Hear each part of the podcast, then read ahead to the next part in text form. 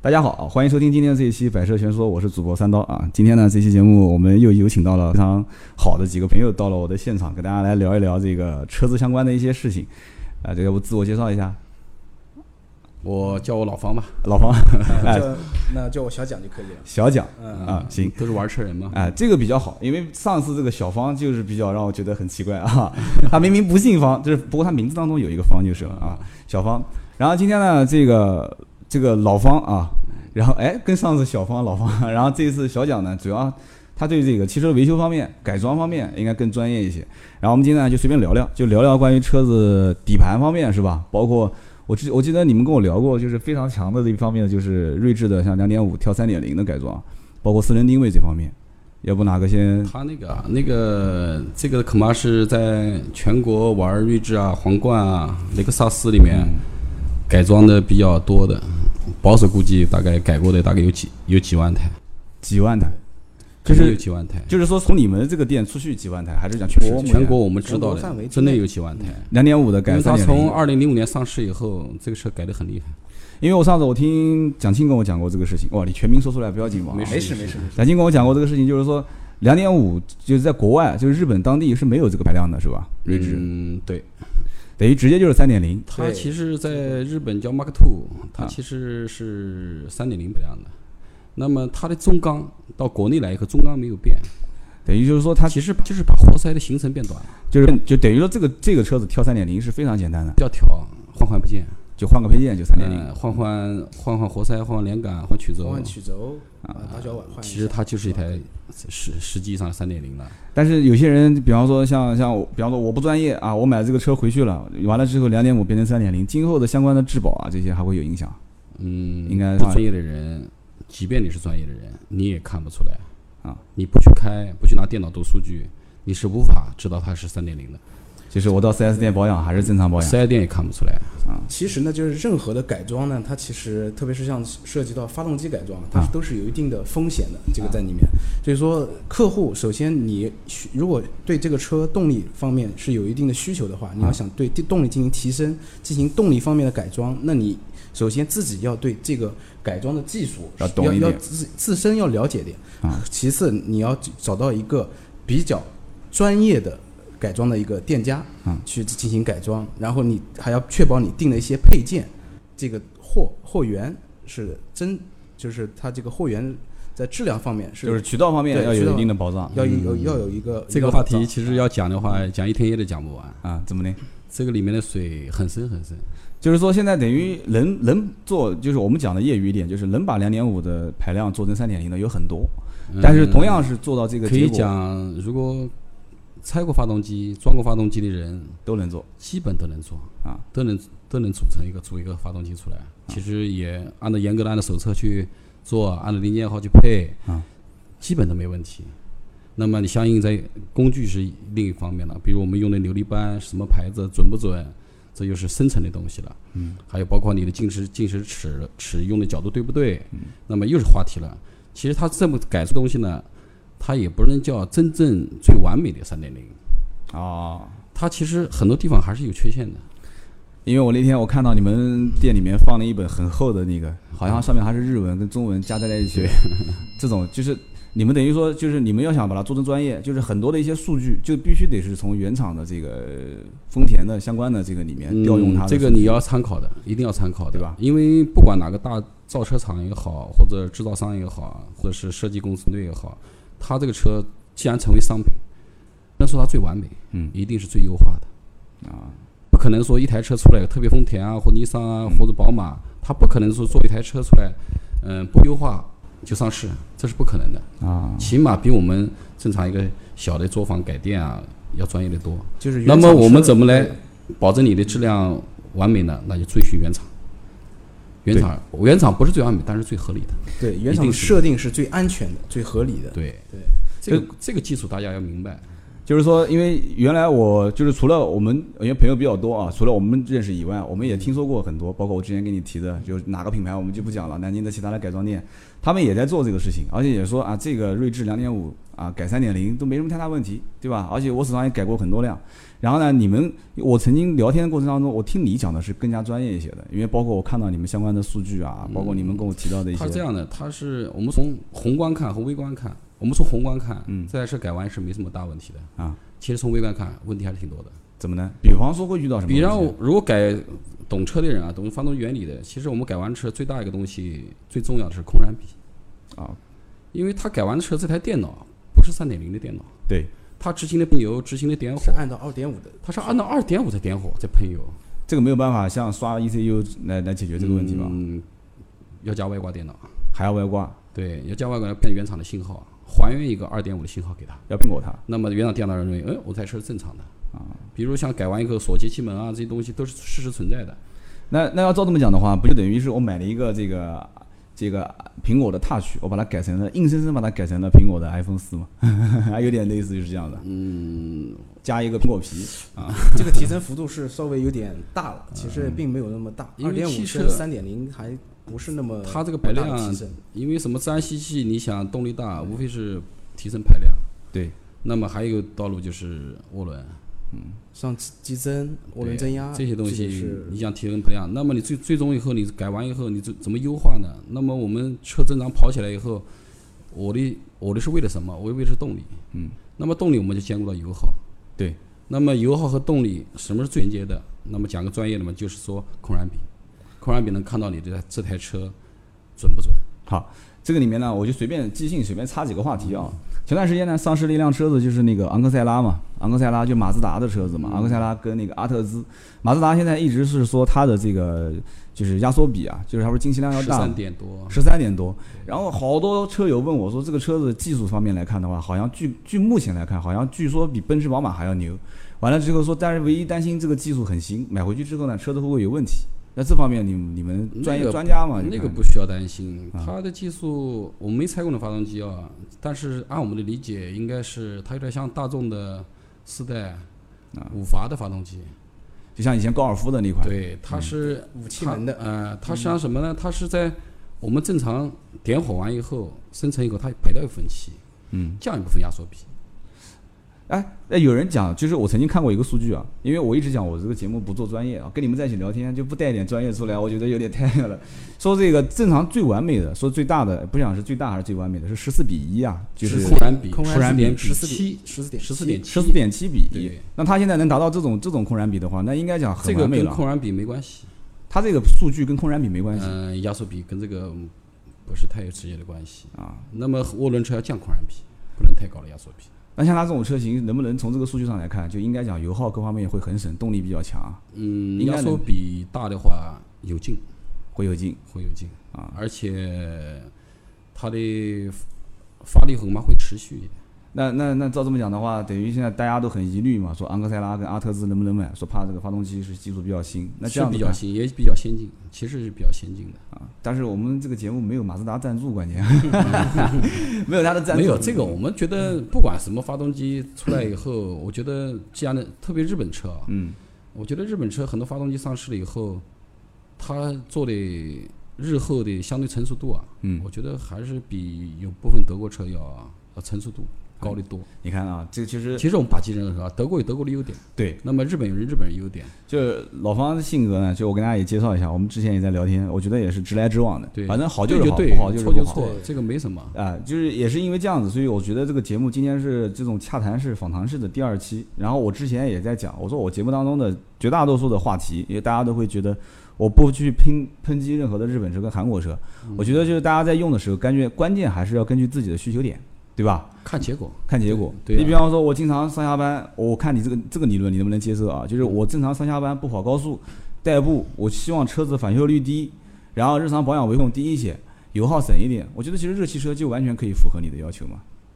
其实油耗省不省，并不是德系车费油，日系车省油，并不是这样。对我们身边也有开很多德系车，也很德系车嗯有的德系车油耗很低，对这个不是说你日系车省力，什么有人讲日日本车轻，德国车重，其实现在很多高端车都在偷轻，啊哈，因为你重力车，你可重比从速度加速度上讲的话，你推动重力车速度肯定不快。但是有的高端车减轻重量，那是用了碳纤维件，对轻量化铝合啊为什么花那么金大的精力去嗯偷轻呢？嗯，这还是有道理的。还是有道理的。对，对推啊动比对提速这个很是重要关键的。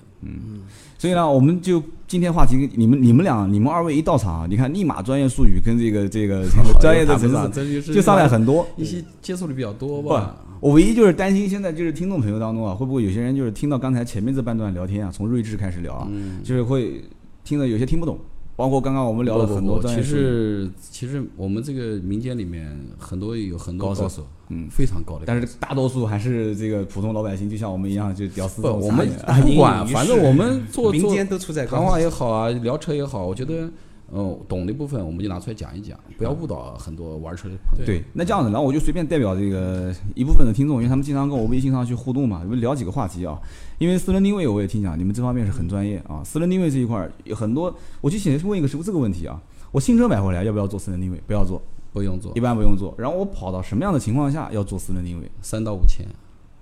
这么短就一要定要做，做，三到五千公里就一定要做私人定位啊？因为不会底吧盘是有走合期的，底盘也有走合期对，三到五千公里，但我跑的一切都正常，也没晃，也没有做什么不是让你去去调，其实让你去检查。检查一下，其实我们我就我们讲二手车，比如我买台二手车，嗯，我怎么分这台二手车是好的坏的？发动机我们可以看参数，对可以听声音，对，变速箱可以看参数、听声音，嗯对吧？我可以上路跑一跑。那么底盘你怎么看？修没修过？这是一个问题点。但是其实我们的底盘如果变形了，如果这台车变形了，有人车主车开的犟不舒服，嗯其实很多都是底盘变形了。啊！而且一台车你开个三年五年，嗯你取台车不变形不能。讲的也对。然后现在主要就是每一个 4S 店对于车辆的，比方说首保的公里数要求有的都不一样，有的五千，有的七千，有的三千就要他去首保。嗯那他们首保一般 4S 店就从你们从从业这么多年来判断，还有可能给他做一个私人定位的检测。如果你反比正的我买话几，台车是没给我做过，那他们都没不有做做。过，我们买车也没做过。4S 店的新车好像都没有，在交车的时候并没有做过。这个在德国是比较注重的。就是按照你们这种说法，就是正常第一次首保的时候，应该带客户把这个私人定位也带着检测一下检。测一次，因为看底看你盘的车底盘，因为那个私人定位里面有几个参数，就是我们真尺寸，嗯就是说我们的轮距有多少，好一千七百五十，嗯，呃，后轮是一万一千七百五十，那么轴距是多少？啊嗯有二五八零或者二八五零，那么你看一看左轮距多少，是不是还二八五零？右轮距是不是二八五零？嗯，有可能右轮距左轮距会差差个几毫米或者几公分，嗯，轮距会差，那么轮距差有可能外倾角造成的，嗯，那么轴距差就并不是外倾角造成的，有可能外倾角、束角配合的不对，嗯，或者车有微微的变形，或者组装的时候元宝梁组装的不在一个水平线嗯上，不这就平行，那我就举个不恰当的例子啊，能不能就是这么讲？比方说，我们几个人都带了几块不同的手表，就是说我对时间的要求没有那么精准，反正正常带块表，大概打不差不差一两分钟差别都行。但是你呢是属于那种玩表的人，你嗯可能要差，就是每一天的误差一秒，我都觉得很难过。那么对于这个车辆的每一次进厂维修保养，实际上就是把它调校到一个最完美的状态，还能理解成怎么样嗯的？没有完美，没有最完美，对，应该私说人是定位它没有最完美，有只有你看最你适合合嗯适的，合适不合适对，看你干什适么。合适合你的。如果你是玩赛道定位的数，你不可能按照正常的定位去做。那有的那有的这个客户又要讲了，说那我的车子这么多年我从来也没做过私人定位，我不一直考得很嘛。嗯这个话只能说， 怎么说呢？讲不白的话，这个行行业你不懂，嗯，相关知识不懂，因为这是很多的物理现象，嗯，几何角度，车子你就是静态下的定位角度不准确，你车开起来不可能好开。啊，那么只不过你没有对比，比如你拿一台原厂车来，我去把它重新调教一下，我不按照原厂车的数据调教，嗯，我换我套的玩赛道的赛道的调法去调教，嗯，那么换两台车，你去跑山路或跑跑弯道，你会发现两台车完全不同样的取向，嗯，这时候你会觉得它的之间的区别，不就换几个角度嘛，是的，就这个道理。就像就像蒋劲现在自己开的这个车一样的，就是说能不能这么理解？因为你是 G 三七嘛，G 三七你可以把这个车子根据你现在需求的不同的点，可以调校成不同的数据出来，嗯对那驾驶的感觉就完全不一样，完全对不一还样。嗯是这个意思啊？特别是像改装车对底盘，一般改装像刹车、避震、轮毂这些东西，嗯都是一些必改的东西。对那么避震改过，一般都会降低了车高。那车高，嗯，改变了以后，你不可能再去用原厂的定位的数据去再套用你现在的车，因为你车的高度都不一样了，对你的外倾角啊这些束角啊，嗯，数值肯定是会发生一些变化的，所以需要根据你自己的适合的你自身的车辆改了哪些东西配件之后去做相应的调整，而不是一味的像像像像现在市面上啊，市面上这些呃一些店、这些维修厂啊店，它都有定位仪。对定位仪那种东西它也分了很多种，对它有可能有普通的定位仪，有嗯，这种个差三多了。呃对，有我看三我 D 的我们店的那个你三看 D 的过定位仪，几还十有万啊四 S 店的一些可能更贵的一些定对啊位，仪，好几十万，那么这些有的上定位百仪万的差上距百万就能也本身就会有产生了一些很大的不同，因为它的数据读取的一些精准度、啊、精准程度它测量项目的一些、对呃全面性啊，都是这些都是不一样的啊，所以说呃，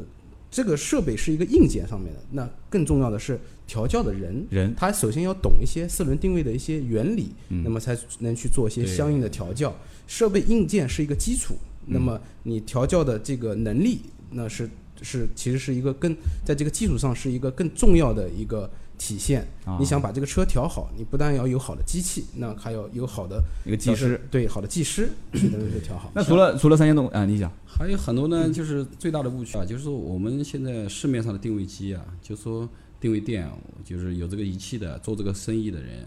我觉得可以不负责的讲吧，可以可以讲负责的讲吧，嗯，百分之九十，嗯，都属于真是怎么讲，倒浆糊滥竽充数啊真倒浆滥竽糊充数。其实我们如果车友有时候你去做个定位，嗯，其实有的车友问我说这个店怎么样，其实我很简单，你就问他一个数据就行了，你问他什么叫推缩角，嗯，或者什么叫主销后倾角，嗯，或者什么或者什么叫对角，嗯，你看这工人能不能答出来？我跟你讲，百分之九十工人答不出来，他妈说我打不出来不要紧啊，我只要把他车子调稳一点就行。那怎么可能呢？有的工人连车都不会开，对，你知道这个车是什么取向吗？就调完这个角度出来是什么取向？嗯那我比如我们讲随便讲一个外倾角，我负的负三十分和正三十分有什么取向吗？开起来，它答不出来的。那这里面就是说，你们我们你你们刚刚提到的一些很细节的一些东西啊，它最终给到出给出的这个结果，因为我经常在节目里面讲啊，我说车子没有好坏之分，主要还是自己的体验。你你提你最终你把所有的数值根据它的这个相关的你要推导出的结果啊，他客户的感觉有那么明显吗？很明显，很明显是吧？对啊，那最终你调出来，比方说我现在希望这车开得很舒服，跑高速啊、跑低速啊的时候，各方面啊、操控啊，它也不至于说能把一辆尼桑的天籁调得跟宝马的五系的感觉一样吧？这也达不到那么夸张啊。呃，定位是一方面，还有底盘的结构是一方啊面，还有用材是一方面。自身的用用材对用每量个车的底盘结构是不同的，啊，那么开出来行驶的质感也是不一样，避震还有避震器的不一样，嗯也会不一样。那么，嗯、最重要的是日系的调教啊，相对来说就是普通我们量产车日系调教相对没有德系车那么那么那么激进啊，所以你去看宝马、看奥迪、看奔驰，它给出来的数据，好比我们看丰田的像 S Sport 版本，你去跟宝马的对比，你会发现有惊人的相似。嗯。那么你看，再看到五系，你看再看到那些车去，你再对比它的数据，因为这些数据是一个物理量，就是一个恒定的角度，它给的这个范围值，你看它就是就很就很相似。啊。那么杯车，你好好个花冠。你说找一个什么呃大众的轩逸，你去对比它，它好像也差不多， 啊因为它的底盘结构是差不多的，前麦弗逊啊，这些后面是拖 A B 的，你会发现它的劲也是惊人的相似。那么全世界做车的，嗯，都逃脱不了这个，一个这大是的个物理框架啊现象。比如我后轮一定要有外倾角，前轮要有外倾角，那么我车才能走得稳。或者我就我要的我要的后后倾角要偏大一点，我做到九度或做到七度八度，那么车跑起来会稳，那是一定的。如果你做到一度，一定是不稳的。哇，今天这期节目聊到这边真是太专业了，嗯哇，涉及到 N 多的名词，这以后不行，我慢慢的再跟 大家一点一点普及啊，一点一点普及。这里面其实就关键的一点，就是帮大家问一个最简单的问题，就是说，那除了比方说三四千公里，我正常车辆刚买回来新车嗯啊，去检查一下子、啊需不需要调整？那我之后的这个周期，难道每一次保养也还要再看一不眼需要，嗯，如果你开的没问题，嗯，可以检查检查，啊？就因为带着很多看店检查的也是不要钱的，看啊对吧？你看看数据嘛，偏差不大也不用调。啊我不因为调最终我你只调看完一也下嗯是为了行车啊。我们调的静态的调啊，其实我们真正车牌是动态的。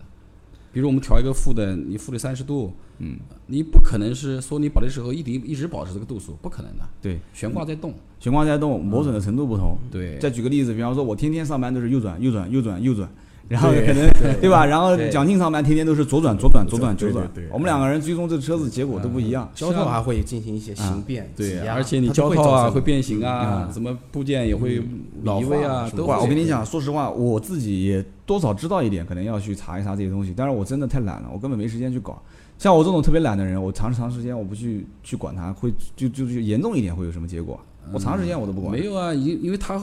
严重的表现就是你方向盘歪了，方向盘歪了。你肯定开不下去的，你一定去管。还有一种就是啃胎这种现象，是不是也是长期不去肯台现象跟你私人定位设定有关系，有一定关哎系？有一定关系，或者还有一部分肯台是部件坏了，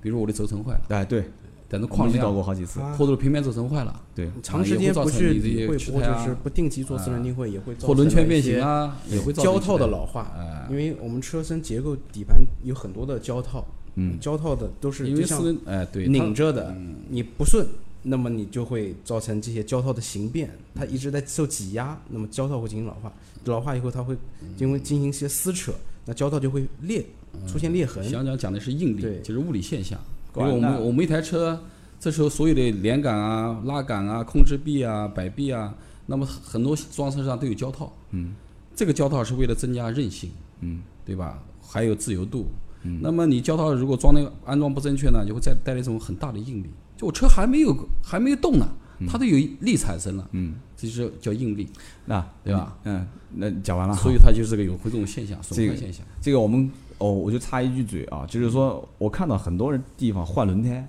换完之后把这个轮胎放到那个机子上面，呃、走一圈，动平衡，动平衡，嗯，动平衡做完之后，啪往上一安，那你觉得就这个结果让你开走了，就就算是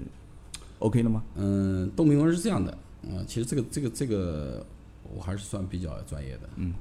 动平衡也不机谦器虚了啊呢，这个不这个没什么谦虚的，好这个你看，其实你们如用车的，你回去看看你的那个这个圈上面啊，嗯打多少平衡块，对，你看一看，就是说我们打平衡啊行业里面讲，就是以最少的平衡块，就最少的克数，嗯对把它打出来，对打的两边都是零，对这就是水平高。对，如果你用了最多的块数打出来，你肯定做做的就不对。我听过一种说法，因为我们的动平衡机转起来是每分钟基本都是两百转以内，嗯，要么一百对八，，一要么两般百的两两两百转每分钟啊，，差不多。动平衡机我看很多地方都有，嗯而且动平衡机的精度会相差很多。嗯，你看有的高端定位机四个轮做完以后，它会建议你这个轮子装哪里，那个轮子装哪里，嗯这是高端的定位机，就是高端的动平衡机。嗯，对我看过一个德国的机器对嗯就是这样的。我们在展会上看的啊更高端的、呃这个动平衡机，它不但能看出是你是你轮毂是动平衡是在哪边缺少，还是需要增加，还能告诉是是轮毂引起的还是轮胎引起的。啊那就更高端了，对，那就更高端了。他还议、建议你，好比装在左前啊，装右后，对把这个个共轮振胎适合抵消装掉。在哪一个地方啊，功能抵消，嗯啊，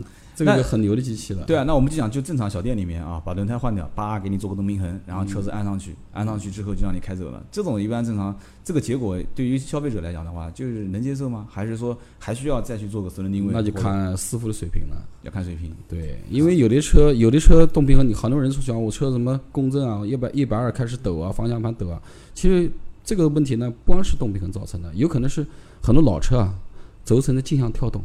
嗯，很多人不会查这个。其实这个呢，像前驱车把它吊起来，嗯，发动着，挂一档，踩油门走，嗯，拿一个尺靠在轮胎上面看就看出来了。如果轮胎在不停地跳，看看轮圈，看看轮胎。如果轮胎不停地跳，轮圈不跳，那么轮胎有不对应的磨损。如果轮圈跳，那么就我们这样叫叫有径向和轴向的跳动，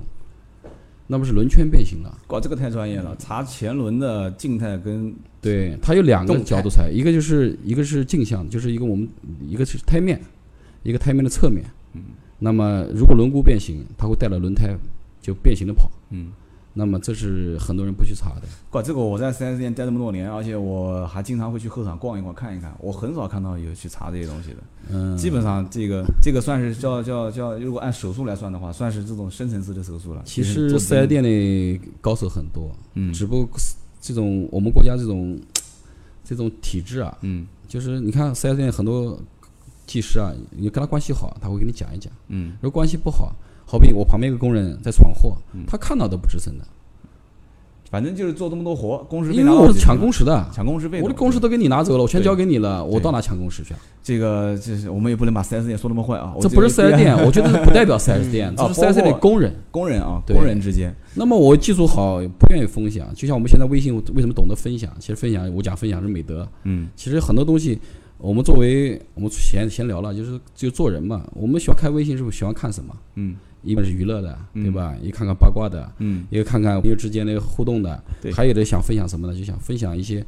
嘖又便宜又不花钱，嗯分享到一些知识、免费的信息技术、免费的信息，所以就讲嘛，博取，对啊吧？，对，所所以以就资讲源它共朋友圈，享嘛，就是美德嘛。朋友圈朋友圈嘛，啊就是圈起来，大家都是朋友了，所以微信玩那为什么玩那么大，就这个道理。讲的也对，那真正到实体单位并不是这样，是的。现在反正因为老百姓呢，大家都是对这个 4S 店啊，包括修理厂，就是又爱又恨。4S 店呢，它毕竟它有个品牌的授权在那边，然后正常按照老百姓的想法，就是两年三年质保期内，我肯定要是 4S 店来维修，有什么问嗯题我要找他。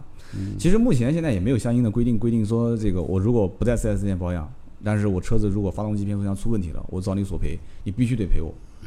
其实我觉得我的观点啊，就 4S 店起码修你这个品牌的车专业是最专业的。对，至于他怎么操作，给你换件还是修，那是 4S 店的体制问题了，对对吧？但是你说你在社会的修理厂，你说你做的比 4S 店还专业，有嗯，凤毛麟角，很难，普通你是赶不上 4S 店的，对，因为 4S 店工种分得很细，嗯，机修是机修，电工是电工，对，钣金钣金是钣钣金，金，对吧喷？漆喷漆，这个不一样的，你一个人做而且这样对的你，这个车型它的专用工具都是齐的。对呀啊你社会修理厂你很多还专用把社工会上具所有品对呀啊嗯牌的这个车需要拆拆卸这个零部件的专用工具都买到，那是不可能的。哎，那你们现在也是做修理厂出身啊？就是说，现在修理厂的大的方向，就是未来发展的话，前面我们聊话题的时候聊了一半也没聊下去。嗯，那应该就按照你们讲，你们应该也是在这个里面做精细化分工啊，你们也是做其中的某一项最专业，你可能后期你的这个对啊，相我是应的有，你看，比如 4S 店，你说你的正常的保养，我不过你，嗯我就不跟你拼保养，嗯我拼不过你，对吧？你说你私人定位不专业，我就私人专业，拼你私人定位，就是、啊、因为你的确，因为我们只要在后场一看，看工人坐两台车，问两句话就知道他不如我们专业，这个很正常。可能都不用调车，嗯就像那天我跟老方，我们故意到一家 4S 店，让他帮我们车做一个私人定位。嗯但是我就不讲是哪个品牌的 4S 店了。嗯，那么正常的，他去测量这个主销数据的时候，嗯是应该是用在车底下用去推车的。嗯那他是他 4S 店的这个小工，他是上车发动轴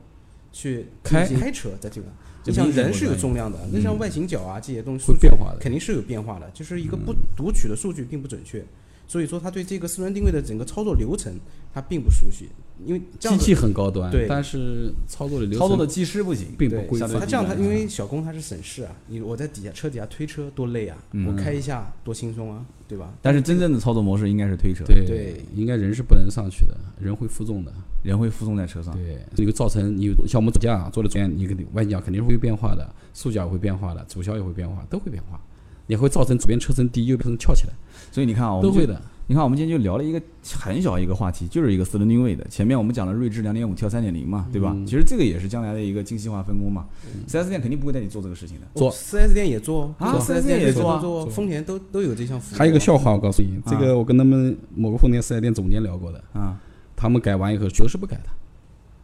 哎，不是讲就是因为曲折的原因才能把它跳到3.0，放九九连这改是，中一部分啊。对，就是一部。那我你这改出来话算算的话，也没有三点零啊，只对有啊只有二点八，对啊，二点八不到一点的，那改和不改区别不大嘛。哎，但有是他提升，但是并不大，就嗯没有对做到三点零。但是他跟我俩说是球是一样的，嗯，说这两就不我们惊喜。你说你拿两个球拿卡尺来量，肯定是不一样的， 4S 店也凸轮的角度肯定是不同的。啊，怪这个这个我还真没没去细问，哇，我以为这个项但目。你要对你要到雷克萨斯就问，雷克萨斯就懂，嗯，说全要换，啊，雷克萨斯会说但，是我们价格贵，价我格换下来七万多，七万多，我的老天！我买台发动机了，啊，就可以买台，就像一样的道理嘛。就像有人说刷 ECU，我嗯们 4S 店是肯定不给刷的。但是后来我也是无意之中听到一个消息，就是官方是允许在 A 六的当中把它的那个是一百二十五千瓦吧，提升嗯五千瓦，还是三千瓦的。那这个提跟不提意义不大了嘛？意义大，关键它提升的最大是扭矩，对。扭矩提升很大。但是它官方现在好像到目前为止这么多年了，就是内部我看到一个文件是可以的，但是其好实像刷没有电一个脑人没有一个人做。呃。微宏观来看，其实很简单，其对实只是操作时候，微观来看就很复杂了。嗯因为它这个超电无非就是我们就我讲回刚刚我们讲的控燃比，嗯，那我们车正常，嗯、动力最好最有利状态就是我们讲的十四点七比一，对对吧？十四点七的空气，一分的油，对，就混合比，这叫混合比。那么这时候是经济效果是最好的。嗯。那么我们要加速急加速的时候，最有力道的时候呢，它就不是这样了，应该十二点五左右对是最有力的时候。那么很多原厂车，你看，嗯，我们很多车其实它有是恒定的十四点七的，嗯，它为了油耗啊，特别你看我们测过一台嗯、高四就是的，它永远它它四千转以下，它永远它给你读的混混合比永远读不到十四点七，它为什么？它为了跟日本车恐怕是拼油耗，嗯，因为这是油耗最经济。嗯，很精准了，哎，其实说德国车费油不费油，什么日系车费油不费油，这是不是这样的？是在电脑技师他给你写的这个空燃比读数啊。那么他永远给你恒定到十四点七，写四千转以下，你排过四千转，你永远不会得到那个十三点是十三点比一的这个空燃比，它肯定没力。但是你看德系车为什么踩过三四千转以后它非常有力？它这时候瞬间把比给你写浓了，得到对更它大的更大的喷油。这个就是这就是所谓的叫调校，就是对它技师在当时设定发动机的程序的时候，就已经就像你说奥迪一样的，把它可以啊，他他可以把他可以把它点火脚提前提前，把它的笔写一写。那么我一脚地板油下去，肯定是十二点五或十二点三，那我得到所的以加速档肯定强。你看，我们今天所以聊这个话题啊，其实这里面有很多听众，大家还是想买车，而且或者说嗯是买了车之后用车会遇到一些问题点。我们今天就聊了这个，就是讲私人定位，然后这里面就衍生出很多的相应的话题，包括对很多的专业术语。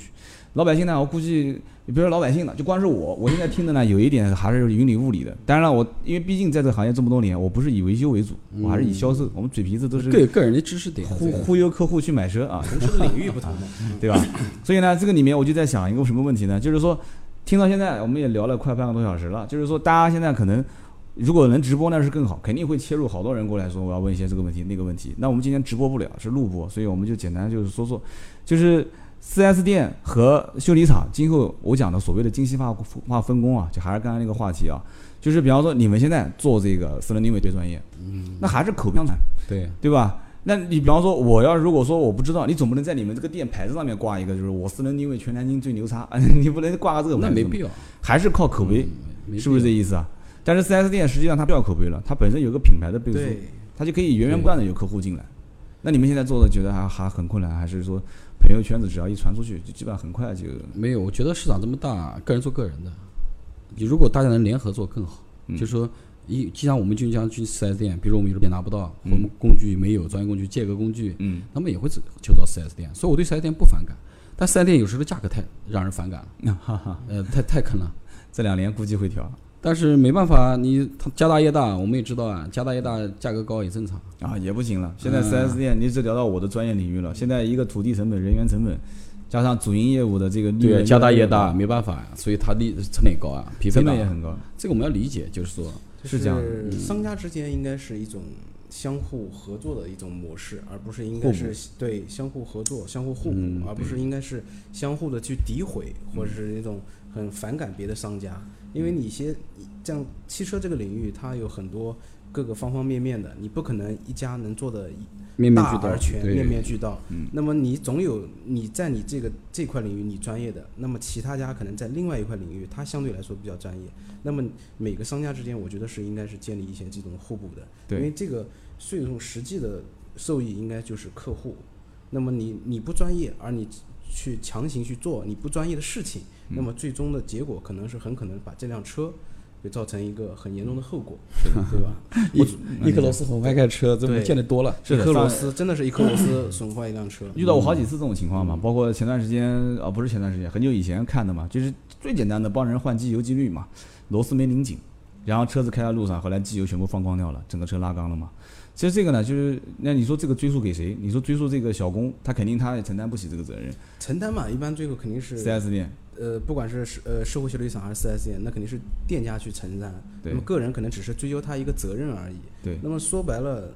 维修本来是一个高风险的一个行业，是的你没法完全的杜绝和避免维修所产生的这些风险。嗯，但是你你你只能说你通过你的一些这些培训和一些你日常的一些这些规章制度去约束嗯你这些你的呃技师或者工人也好，让他们去减少这些事情的发生。你至少可以让他做到我之前犯过这个错误，我在今后的这个工作中，我不再重复犯同样的错误。啊，这涉及到对吧管理制度了， 要到管理学里面去聊了。是没办法，现在很多四 S 店也是要为了效率，以最快的效率把台车修好。要抓效率，对，是的。那我们就最后聊一个话题啊，就聊一个问题点，就是我曾经看了一个文章，而且不止一个听友发转发给我，就是说，呃，说一个高速公路的事故，然后结果撞的小姑娘最后是半身不遂瘫痪了，然后后来她的一个亲戚是做汽车维修出身的，后来把这个车辆最后一检测发现，这个车辆里面有一些东西，当时修理厂维修的过程中进行了零部件的拆换，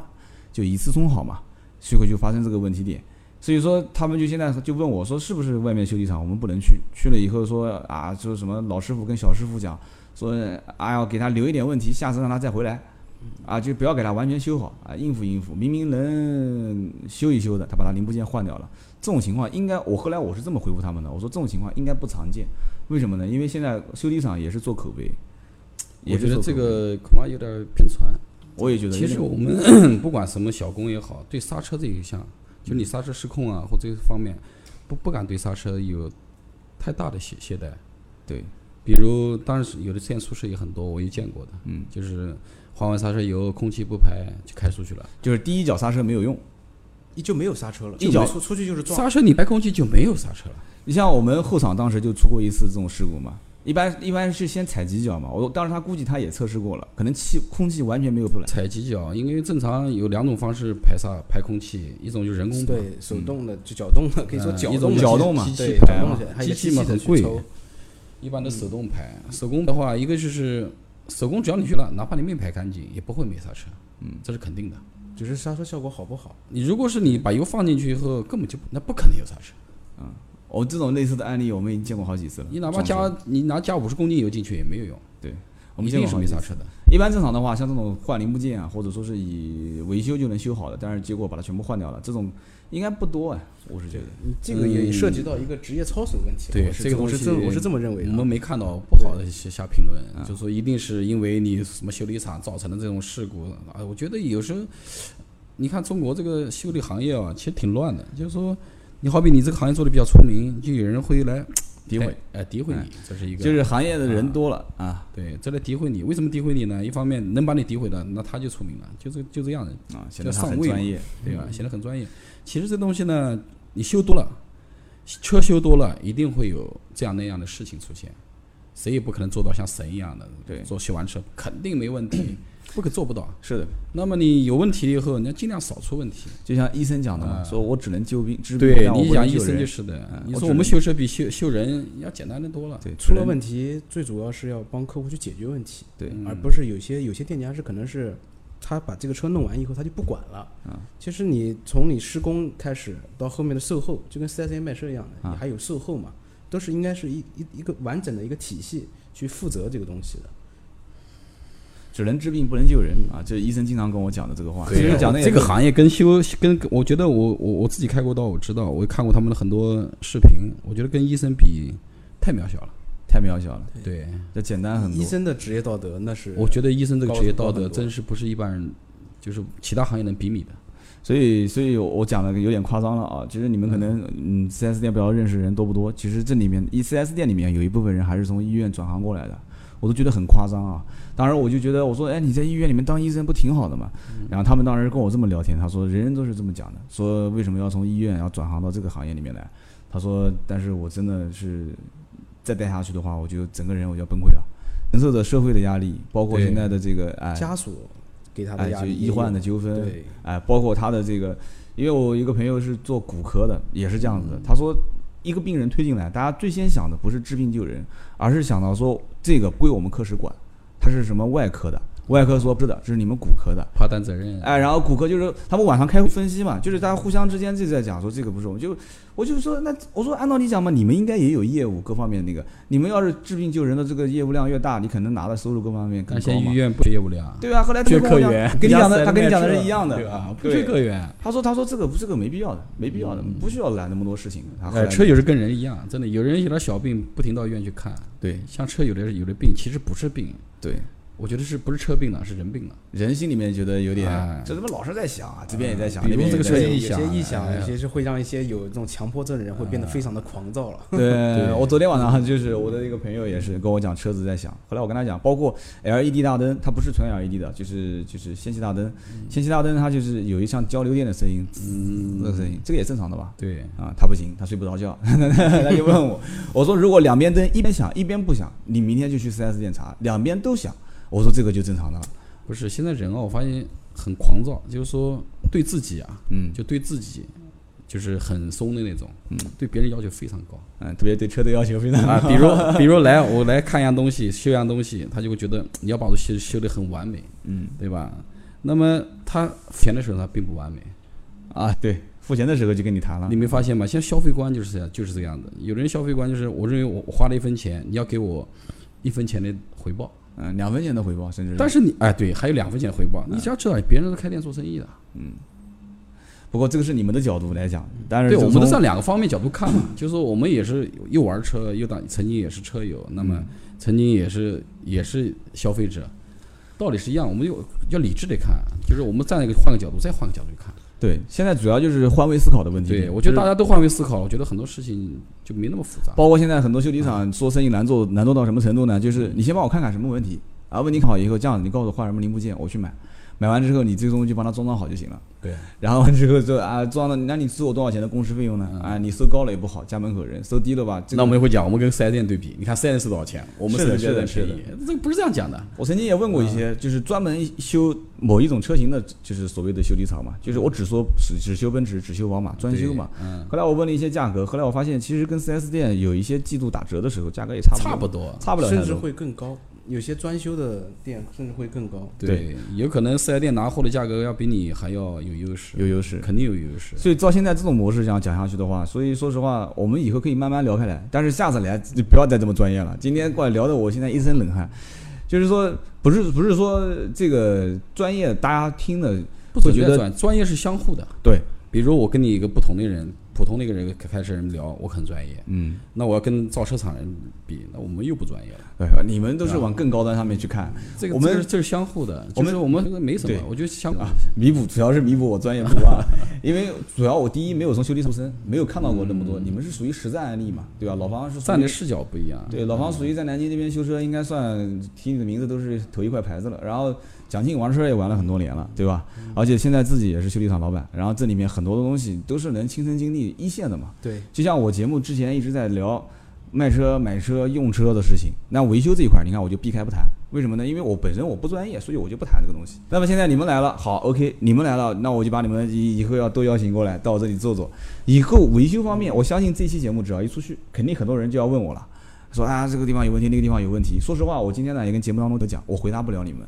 然后老方跟老蒋这边估计也没那么多时间回，但是以后呢，经常来这边坐坐。然后呢，我这边会把一些问题点，我把它给大概给打包，打包完了之后呢，我们今天是即兴聊天，所以呢话题比较散，而且主要还算好。我们聊了一个锐志，聊了一个这个我们的就是私私人人定定位位啊、然后你们一下切入进来之后，就很多话题、专业术语就全部都出来了。我们下一期呢，我们听听车友的一些反馈。对，这个实际上我觉得，我觉得，嗯，不懂不要紧，嗯人有感觉。其实我最讨厌说感觉，嗯有老人问我说，我感觉车不对，我说你不要对，拿尺去量，你呃告诉我他懂尺寸，我不喜欢听你们感觉，但是其实感觉还真的很准。感觉很因为自己的车天天开，突然哪天不对了，你就会觉得哪边别扭，对那个别扭一定是病，是这样子，一定是病。这你个每天开的路你很熟悉啊，你说你突然他觉得车，哎，这车也不是怪怪的，僵僵的，嗯一下车检查检查，说明哪轮缺气了，对，对吧？这很有可能，经常遇到这种哎、情况拿钉戳，嗯对都有可能的。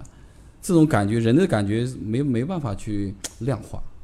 真的没办法去量化。嗯，就跟找对象一样的，是吧哎对对对你要找什么样条件呢？条件我不讲，反正我要感觉对就行了，啊，是对吧？其实感觉对了，什么钱都不要了，是 的，怎么可能呢？只要感觉帅就行了。他的他的感觉就是前提要先有一套房，哎，然后有不一辆定像样的车，， 很多人都是这样，我就要一套房啊，怎么要有车，要有房，最后你发现这个男特别帅，嗯还不是死里哪里爱嘛，哎倒贴都可以。啊，是这样子 的。那我们遇到的好像很少 嗯哈，没事没事，老方这方面更有经验了，因为以后要跟我们聊聊这方面的事情，看看《非诚勿不着嘛。 所以说，其实以后我们话题应该是接到这种从，因为我们聊车啊，男人在一起聊车，聊了聊了，有时候会聊到女性同胞身上去了，然后再聊回来，又聊到车子，好多像。相通的，对嗯哎是相通真的所以相通的。所以呢，今天这一期呢，我们聊的也挺有意思的，怪时间也很长，我们聊了四十五分钟了。但是大家呢一直听我节目之前都说不过瘾，因为上次跟小芳聊二十分钟，我平时脱口秀也是二十分钟左右嘛。但是这一期节目呢，主要我妈回过头来我再听一听，我要我每一期要正审一下 啊，我要一个呢，我把这里面可能因为我们几个话筒这个距离，刚才看到我一直在调哦哎、有有大有小，我稍微要修饰一下，因为现在大家在听我节目的过程中一直在给我反馈。就是说，他们没有人会说我做节目不专业，因为我自己也先说出来了，我说我就不想走专业路线，不用啊，你啊公益性的嘛，没什么说三道四的东对西。，而且你看今天做说这么多，你看非常抱歉，我没让你们提你们修理厂的名字跟地址啊，啊。不用，啊这个不需要，这个慢慢来，慢慢来，等等后面，因为大家都是兄弟们，互相互相在聊天。真正其实我说实话，在我听节目的听众当中，南京的还真不多，因为我了解下来就是我们全就是在算一个在朋友之间在砍车，啊就是聊天对聊天。嗯，以后还有更多的人会过来。嗯其也实本我身玩的车友都是朋友，对其实就没什么，客我们也户不如用把果事情真做得的很走大到很最后，大。真的就是成朋友了。嗯，对，这里面反正大家我们把我们的知识点贡献出来，然后大家觉得有用的就都听一听，没有用的，说不定你这边在讲什么这个角那个角的时候，人家这边百度已经在往里面搜了，对你分你分享嘛，我们也跟他分享，大家朋友啊，挺好的，暂停挺好的吧。互相 学习。 哎呀，非常感谢，非常感谢。然后今天呢，我们等会儿我们节目结束之后，我们抽根烟，抽根烟，我们也，我老婆还在等着我呢。好好，哎，然后今天这一期呢，真的很感谢这个老方跟这个小布谢莱汉谢的谢谢大听众收，收听吧，哎，嗯，挺好的。听众朋友，反正现在应该讲每一期过万的收收听量是不会有问题的。然后主要还是听大家的反馈。最后还是打个小广告啊，我的微信号 c 五四五八五九。然后这期节目呢，我还是多想听听你们的一些意见，就是大家觉得以后的话题怎么开展。相互交流吧。哎嗯，或者再换句话讲，就是下一期这个老方跟小蒋到来，我都到我的这个节目当中来，我们再聊些什么，这个话题就由你们来定了，就不是我们来定的，你说是吧？可以可以可以。啊，行啊，那就谢谢你们了嗯哎，哎谢谢，好好，谢谢我们大马家我们抽根烟就走哎，。好好好好，